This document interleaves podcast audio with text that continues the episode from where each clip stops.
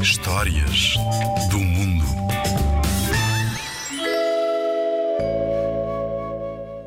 As Três Princesas Delicadas é um conto tradicional de Espanha. Era uma vez três princesas que se chamavam Susana, Joana e Ana. Eram muito altas, muito bonitas e muito saudáveis.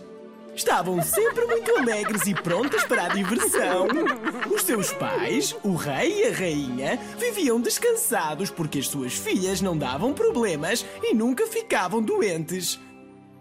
No entanto, um dia, sem ninguém estar à espera, as três princesas passaram a ser muito frágeis e delicadas. A princesa Susana, a mais velha, andava a passear pelo jardim quando umas pétalas de rosa trazidas pelo vento lhe roçaram pela cabeça.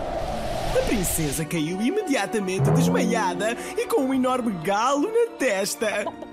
Os médicos conseguiram curar a ferida porque não era grave, mas a princesa nunca mais recuperou do susto e sentia-se muito assustada por ser tão frágil.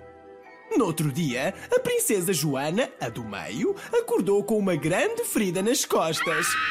Quando tentaram perceber como aquilo tinha acontecido, descobriram que tinha sido apenas por causa de uma dobra nos lençóis. Os médicos conseguiram curar a ferida porque não era grave. Mas a princesa nunca mais recuperou do susto e sentia-se muito assustada por ser tão frágil. Nesta altura, os reis, já muito assustados com a fragilidade das suas filhas, decidiram construir uma redoma de cristal para proteger a Ana, a filha mais nova e também a mais bonita e delicada. Na sala mais ampla do palácio, os engenheiros reais construíram uma redoma com as paredes e o teto em cristal, onde a princesa passou a viver. Os reis pensaram que a sua princesa estaria protegida, que nada lhe aconteceria e que não ficaria frágil como as suas irmãs.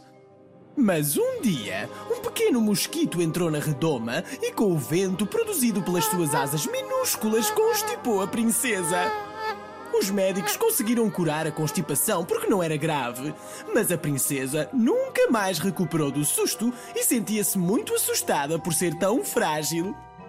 Quanto aos reis, ficaram sem conseguir decidir qual das suas filhas era a mais delicada.